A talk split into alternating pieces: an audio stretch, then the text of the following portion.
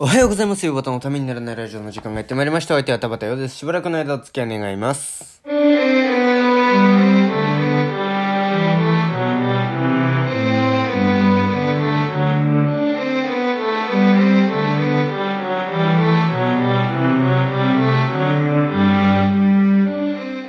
はい、改めましておはようございます。田畑ようです。えー、もうね、えー、昨日、おとといと、もうスペシャルですよ。盛りだくさんでしたね。えー、まあ、初めての試みですね。あんなに長く喋るのはね。えー、後半の方が長いっていうね。えー、まあそんな感じで、えー、た、うよばたの旅シリーズが、あいよいよ昨日完結いたしましてね。ねまだね、いろいろ喋り足りないというかね、あ、こんなこともあった、こんなこともあったっていうのが後から出てきたんでね、えー、ちょこちょこっとね、今日それ話していこうかなと思ってるんですけれども、まあ昨日みたいに長くはならないので、えー、もうなんかね、番外編というか、あのー、まあ、それ、このインドに行ってみて、まああのー、私の目から見たインドってなんか、どういう国だったかというか、何がインドでなんかちょっとあったあことに対してちょっと思ったこととかそういうのをね喋っていけたらいいなと思っております。えー、まあ、他にもなんか、えー、喋るかもしれません。今のところねその旅の話旅番外編みたいなのの予定しかないんですけれどもうん、ね、最近どうしてんのっていうのをね、あんまり聞いてねえぞっていう風に思ういらっしゃるかもしれないですけどもね、そんなことはどうでもいいから旅の話もっとしろよって思ってる人もいるかもしれませんね。えー、まあ、どちらに振り切っていいのやらというね、えー、感じでございますけれども、今日は通常回として、えー、やっていきたいと思います。通常回は3回ぶりですか ?2 回ぶり？なんまあとにかくね旅の話シリーズが終わって、えー、まあ通常回というかね、えー、なんかそのねまあ旅ってなんかやっぱりその価値観が変わるっていうのはあるんだなっていうのをね、えー、思いましたね、えー、今日もよろしくお願いします。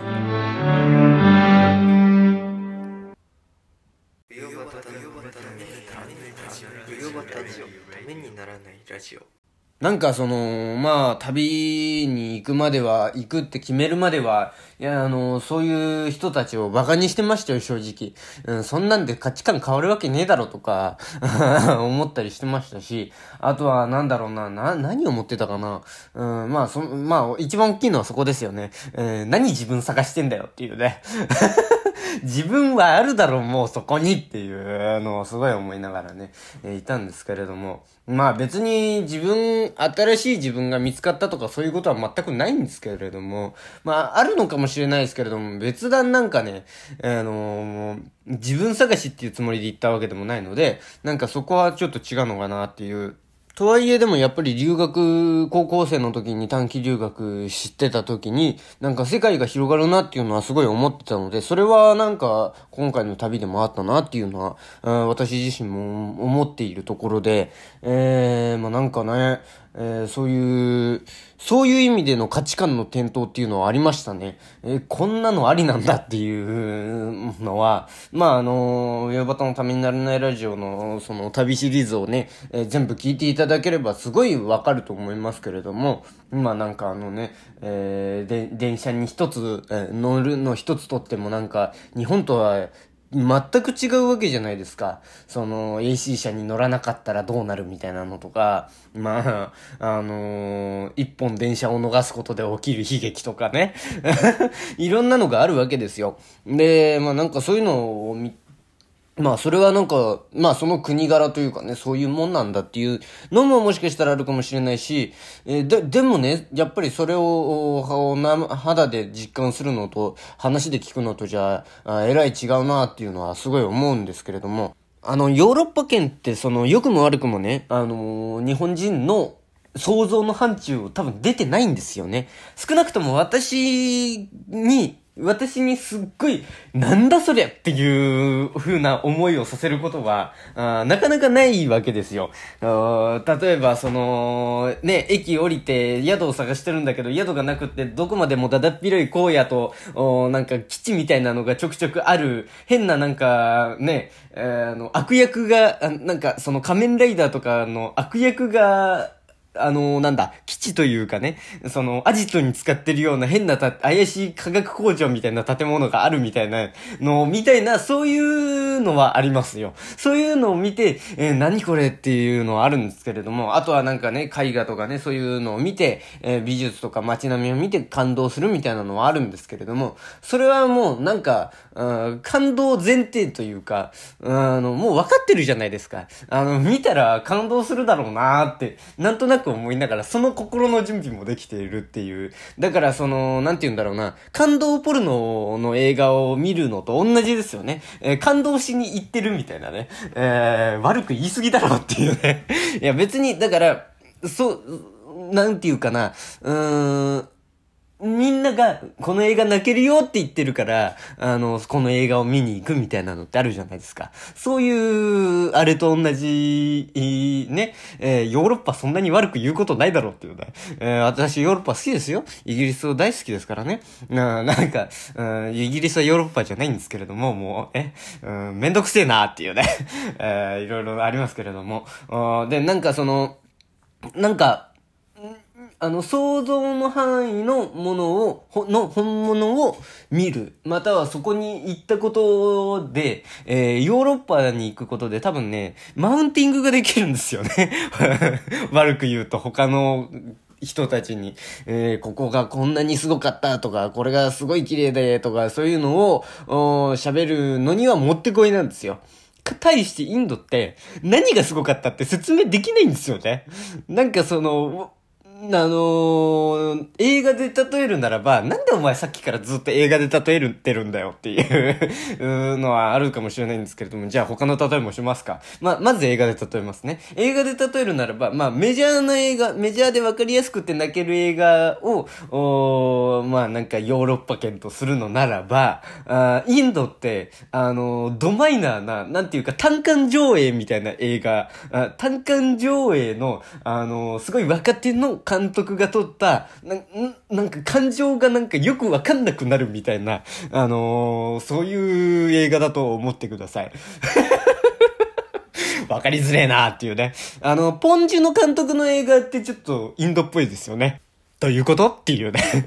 うん。なんかその、笑いあり涙あり、笑いあり涙ありというかね、なんかその中でなんか、あのー、そこ、その笑いとか涙とかに隠れてなんか、鋭利なもので突き刺してくる感じ。うん、なんか、綺麗さとかなんかそういうのもつ、何もかもを貫いて、あの、価値観の転倒を起こすっていう意味ではなんかすごくポンジュの映画っぽいま、あの、国だなっていうね。えー、まあ、ちょっと思うんですけれども、あまあ、ポンジの監督は韓国の映画監督ですけれどもね。えー、まあ、なんか、た、た、あのー、なんて言うんだろうな。うん、その、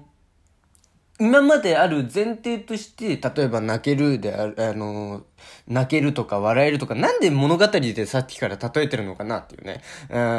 ん、なんかそ、そっちに対する語彙はあるけれども、そういう旅とかそういうものを説明する語彙はないんだなっていうのがね、今ね、えー、自分で分かりましたけれどもね、えー、そこを養っていかなきゃな、今後はっていうので。えー、な、なんだろうな、国で言うとなんていうか、その、あのー、見えてる、やっぱりなんかヨーロッパパ圏的なもので言うと見えてるものなんですよ。重要なものって。えー、ところがその見えてるもので綺麗汚いっていうのが判断されるけど、もっとなんかその奥、奥があってインドってその奥を見透かさないといけないというか、奥を見せつけられるというか、あのー、そういう国だなっていうふうに私は思ってて、っていうか、奥がそのまま置いてあるんですよ。本来だったら隠す、隠してあるはずの奥が、本来他のところに行ったら隠されているはずの、その、なんていうか、中心部というか、ドロドロして、と逃げたぎったそういうものがなんか、バーンってそのまま置いてあるイメージ。うーん、なんかちょっと説明が難しいですけれども、うん、なんかそういうイメージなんですよ。で、まあなんかその、インドで、まあ、面白かった体験で言うと、うん、面白かったというか、もう本当にしんどかったのは、リシケシュに着いた時に、えー、リシケシュはもうその日着いて、えー、もうなんか、調子、調子悪いですから、まだ、あの、ダルムシャーラーからもう、あの、ね、高いところからこう降りてきて、で、なんか、やっぱり熱がまだ下がりきってない、本調子じゃないっていうんで、えー、まあ、その、その日は、着いた日はね、ホテルで寝てたんですね。えー、寝てたというか、ホテルにずっと、宿にずっといて、で、よっしゃね、で、まあ、その、あちこち回ったりもしたんですけれども、まあ、そんなになんか、あのー、可動域広くは動かなくて、で、よし、寝ようと思って、寝ようとしたんですよ。で、そしたらね、まあ、外でずーっと EDM がズンチャカズンチャカ鳴ってるわけですよ。うん、なんだこれと。うん、うわ、眠れないじゃんっていう。本当にだから壁の薄さと、あのー、曲の、音量の大きさが相まって、もう本当にうるさいんですよ。本当にうるさくて、本当に眠れないくらいなってるんですよ。で、まあ、プラスで体調悪いのもあるし、えー、なんか緊張感もあるし、みたいなのでね、本当に、え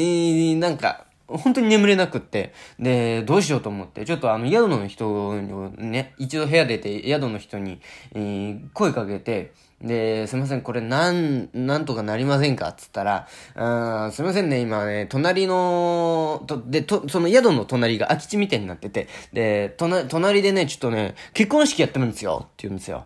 け、え、け、結婚式やってるんですか？つったら、うん、そうなんですよつって。え、で、まず、インドの結婚式に、あのー、ぶつかることが、は、初めてだったというか、今まで他の国に行っても結婚式を見かけることはなかったので、まずそこで、一つショックというかびっくりなんですけれども、まあまあまあまあ、それは序の口で、えー、まあ、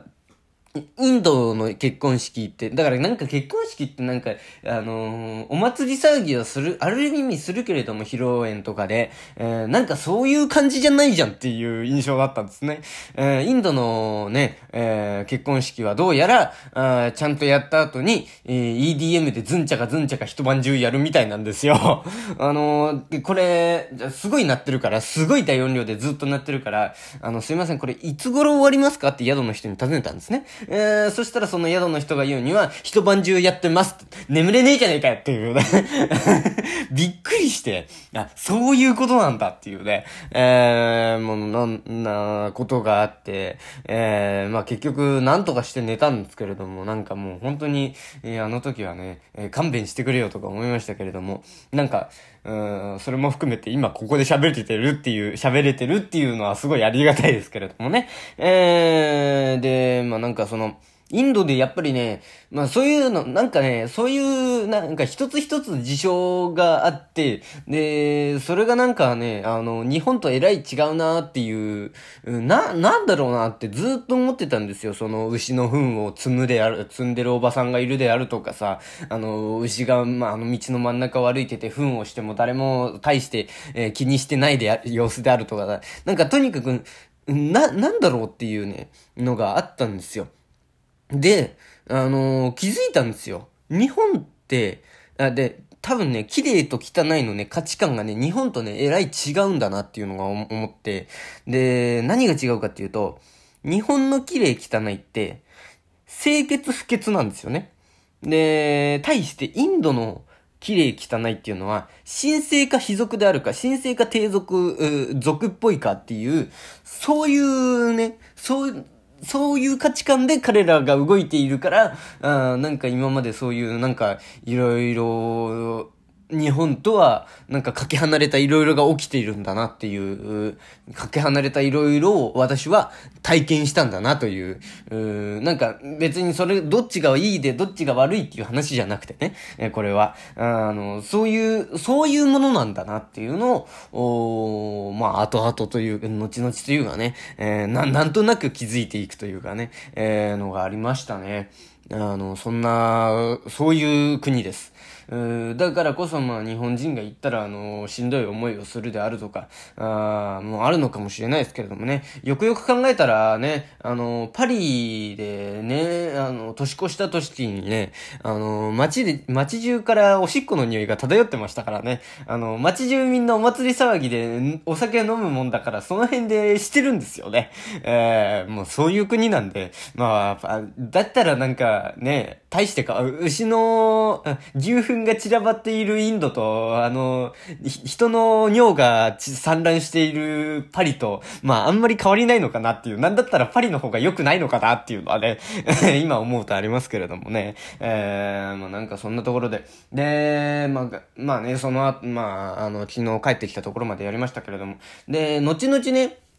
その、まあ、旅をするっていうのにあたって、私、ちょっとある本を読まないで行ったんですよ。あえて。えー、多分ね、読んでからなんか影響を受けて行きた、行くっていう人は多分多いのかもしれないんですけれども、私はその本を読まずに行きました。えー、何かっていうと、沢木幸太郎さんの深夜特急ですね。えー、深夜特急っていうのは、まあ、陸路でインドからこう、ずっとヨーロッパの方に、えー、なんか旅をしていくという人、あの、バックパッカー的に旅をしていくという話なんですけれども、なんか影響を受けたら嫌だなっていうので、読まずに行ったんですね。で、まあ、帰ってきて、で、なんか今までね、ちょっとね、本の力を舐めていたというかね、えー、のはね、その時に思ったのは、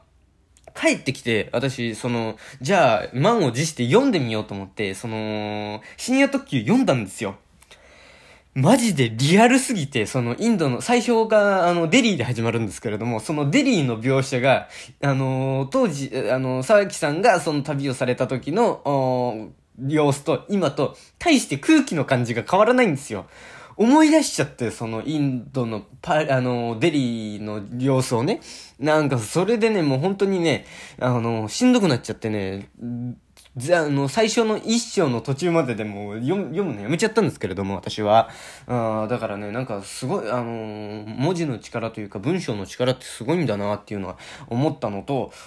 まあ、こりゃみんな影響受けるわっていうね、えー、だってリアルだもんっていうね。帰ってきて1ヶ月後くらいにね、こう読み始めて、で、読んで、えー、うわーっと思って、ほん、あの、あの空気、あのデリーの空気そのままだっていうのを、あの、本から感じちゃって、で、ちょっとし、あの、まだ帰ってきて1ヶ月なんですけれども、ある程度のそのインドのトラウマというかね、良くも悪くもいろんなことを体験しましたから、そのインドで。えー、だからね、ちょっとしんどくなっちゃってね、それでやめて、それ、それから、それ以降読めてないんですけれどもね、ここでこうやってその旅シリーズで話すことで、そう、いろいろ経験したものをね、なんか、良くも悪くも体験したものを成仏させることができたというふうに思うのなら、なんかもう一度読んでみるのもありなのかなっていうふうにね、読み直してみるのもありなのかなというふうに、えー、思っております。よばたのためにならない。上技のためにならないラジオ。